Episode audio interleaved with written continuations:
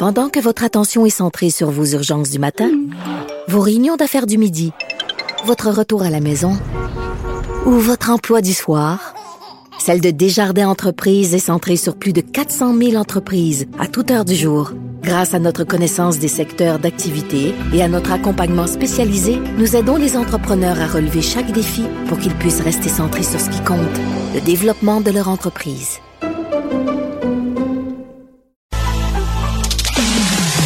Une voix qui porte, des idées concrètes, des propos qui résonnent. Benoît Dutrisac, déstabilisant, juste comme on. Bon, euh, soyez euh, soyez prudents. Là, on annonce quatre euh, carambolages à cause des conditions routières, évidemment, de cette neige qui tombe en à peine 90 minutes sur la rive sud de Montréal. Une douzaine de personnes ont été blessées. Soyez prudents sur la 10, sur la 20, sur la 30, secteur Boucherville, Saint-Mathieu-de-Belleuil, Carignan, Saint-Constant. Allez-y mollo, ralentissez. Camionneurs aussi, ralentissez. Vous êtes gros, vous êtes, pas dire vous allez freiner plus vite. Alors, soyez prudents, prenons soin les uns des autres surtout en ces temps-ci, me semble. Il y a, euh, il y a euh, Patrick Derry qui veut nous parler de politique publique. Euh, Patrick, bonjour. Salut Benoît. Bonjour. Alors, d'abord, quelques chiffres là, pour nous donner la saveur du jour. Oui, euh, le ralentissement pour les hospitalisations se poursuit, ce qui est une euh, bonne nouvelle dans les circonstances. On a seulement huit augmentations de plus que la veille. Évidemment, ça cache beaucoup de mouvements. C'est 359 nouvelles hospitalisations, nouvelles admissions, puis 351 sorties. Fait que c'est pas reposant encore pour le personnel. Évidemment, c'est très élevé. On était plus de 3400. Mais euh, ça change des augmentations de 100, 150 par jour. Aux soins intensifs, on a une légère diminution euh, de 4, euh, ce qui est bon, ce qui est à la fois une bonne et une moins bonne nouvelle dans le sens où la hausse ralentit, mais c'est aussi euh, quand il y a des gens qui partent aux soins intensifs, ben, malheureusement là-dedans, il y a des gens qui décèdent. Mhm. Et c'est encore le gros chiffre du jour aujourd'hui, 88 décès de plus. Donc, depuis une semaine, c'est 66 morts par jour qu'on ajoute. Euh, ça, c'est très, euh, c'est très élevé, puis ça pourrait se poursuivre encore pendant quelques jours parce que les, décès suivent les hospitalisations par euh, quelques jours. Bon, il y a la commissaire, Mme Castonguay, à qui je vais parler à midi et quart, commissaire à la santé, qui dépose son rapport Le devoir de faire autrement. Oui, c'est sûr, la situation dans les CHSLD pendant la première vague. Donc, ça exclut ce qui s'est passé euh, par la suite, euh, le diagnostic de Mme Castonguay est assez clair. Le Québec n'était pas prêt. Euh, elle note, elle insiste que son rapport est basé sur la science. ce qu'elle dit notamment, c'est que dans sa présentation, que dès le 22 mars, on aurait dû voir la haute propagation chez les, les aînés et en prendre acte et réagir. Euh, malheureusement, la circulation de l'information, la qualité des données faisait défaut et on n'a pas vu ce qui s'est passé. Et euh, une semaine après le 22 mars, on sait, euh, M. Legault disait dans une conférence de presse que c'est sous contrôle. Évidemment, ça l'a pas été. Mme Castonguay note plusieurs lacunes qu'elle mentionne explicitement, des lacunes financières, du manque de main-d'œuvre, l'encadrement du personnel, déficit d'expertise en prévention et contrôle des infections, des carences dans l'organisation des soins médicaux en milieu de vie, traduction des CHSLD et des résidences. dans ce cas-ci des CHSLD, la déficience des systèmes de suivi d'assurance qualité, déficience au niveau informationnel. Euh, elle a identifié plusieurs facteurs. Il n'y avait pas de plan pour une pandémie. Les décisions étaient centralisées. En temps de crise, évidemment, ça doit fonctionner autrement. Euh, le personnel qui est insuffisant puis qui bouge trop. Le manque de ressources aussi pour les euh, parce qu'on sait dans le réseau les CHSLD c'est pas égal. C'est-à-dire il y a environ 415 CHSLD au Québec. Il y en a un certain nombre qui sont gérés par des entreprises privées, mais à l'intérieur du réseau public avec les mêmes ressources, les mêmes salaires. Et euh, c'est loin d'être parfait, mais ceux-là ont au moins les mêmes conditions. Tu aussi des CHSLD privés non conventionnés qui, en principe, doivent rendre les mêmes services, mais ils n'ont pas du tout le même financement. Et les malchanceux qui se retrouvent dans ces établissements-là particulièrement dans la région de Montréal. Euh, c'est euh, la qualité est simplement insuffisante.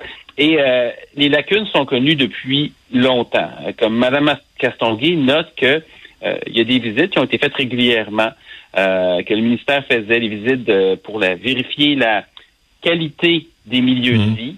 Mmh. Et seulement le quart des CHSLD étaient considérés comme sécuritaires, propres, bien entretenus.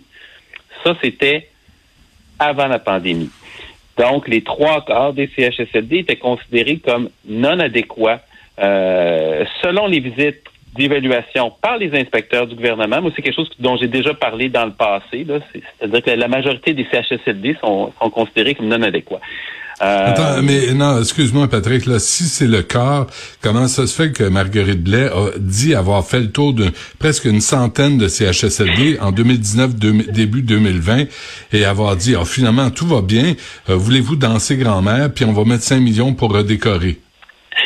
Écoute, elle avait, besoin de lunettes parce que moi, j'ai documenté ça à quelques reprises. J'en ai fait, euh, je me suis servi justement des documents du ministère de la Santé sur les visites d'évaluation par les inspecteurs, qui sont des visites surprises et qui montrent que il y en a des très bons établissements, il y en a dans le mm. public, euh, il y en a dans le privé. Une chose qui est fascinante, c'est de voir que les établissements privés conventionnés, c'est-à-dire ceux qui ont les mêmes ressources que le ministère, eux ont en moyenne les meilleurs établissements, puis par une proportion qui est significative. Autrement dit, quand tu donnes les mêmes ressources, non mais attends, les, mais les, les, bénéficiaires payent combien par mois?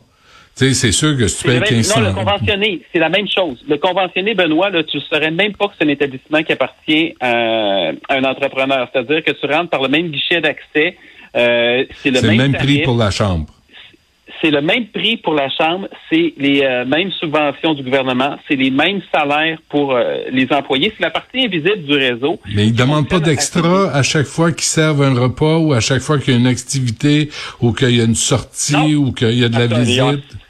Absolument pas le droit de faire ça. Il y a des CHSLD mhm. privés non conventionnés qui, eux autres, reçoivent beaucoup moins pour euh, chacun des patients.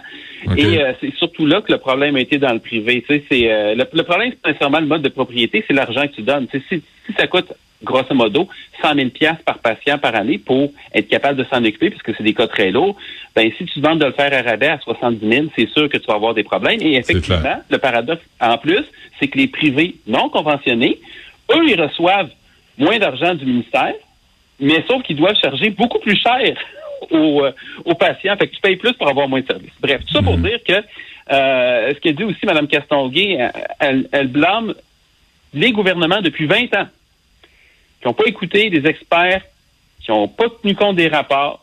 Euh, il y a eu des problèmes de gouvernance. Euh, par exemple, ce qu'elle mentionne, j'ai trouvé ça intéressant. Le, ministère valorise peu son rôle de gouvernance et se concentre sur les opérations et répond aux urgences. Qu'est-ce que ça veut dire, ça? Ça veut dire que le ministère microgère l'ensemble du système de santé euh, plutôt que d'établir les règles puis de laisser les gens sur le terrain prendre des décisions. Euh, Madame Castonguay aussi nous dit qu'il y avait peu de données pour la planification, la prise de décision et l'évaluation des résultats. Et ça, ça résonne aussi parce que bien passé la première vague, on a l'impression que les décisions sont prises à un moment donné sur le fly. Euh, C'était le cas aussi dans l'ensemble du système de, de, santé avant la pandémie. Et un autre point qui est plus technique mais qui est important, c'est elle a parlé du financement historique plutôt qu'en fonction des besoins. Qu'est-ce que ça veut dire? Ça, c'est que les établissements de santé, puis ça, c'est pas juste les CHSLD, c'est des hôpitaux aussi, ils ont un budget annuel qui est augmenté de l'inflation ou un petit peu plus dans le cas du système de santé. Mais euh, s'ils ont plus de patients, ils n'ont pas plus d'argent.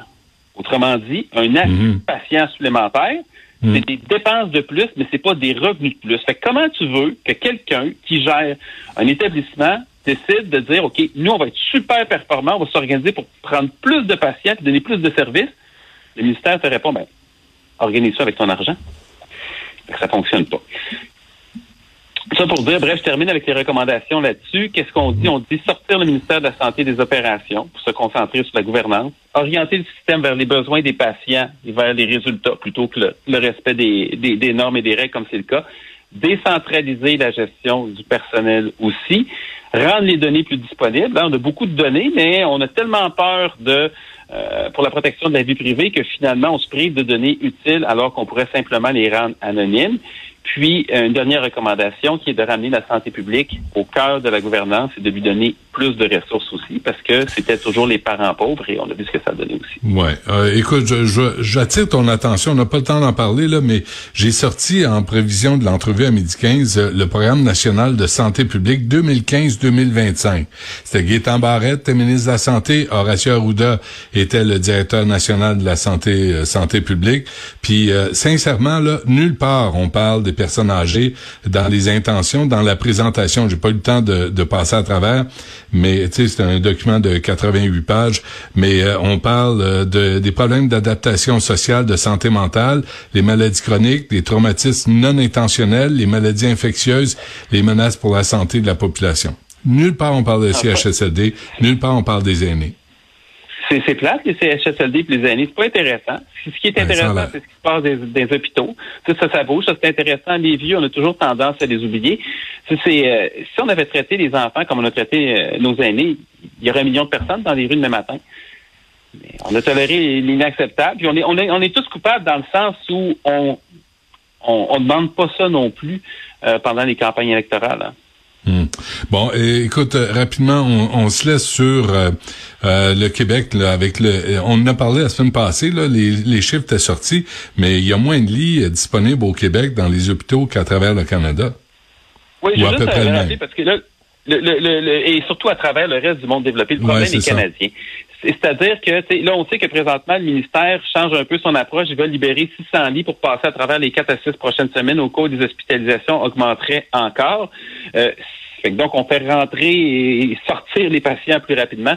Le Québec et le Canada ont environ deux lits d'hôpitaux et demi par 1000 habitants. Juste en comparaison, aux États-Unis, c'est 2,8, 10% de plus. En Italie, c'est 3,2 lits.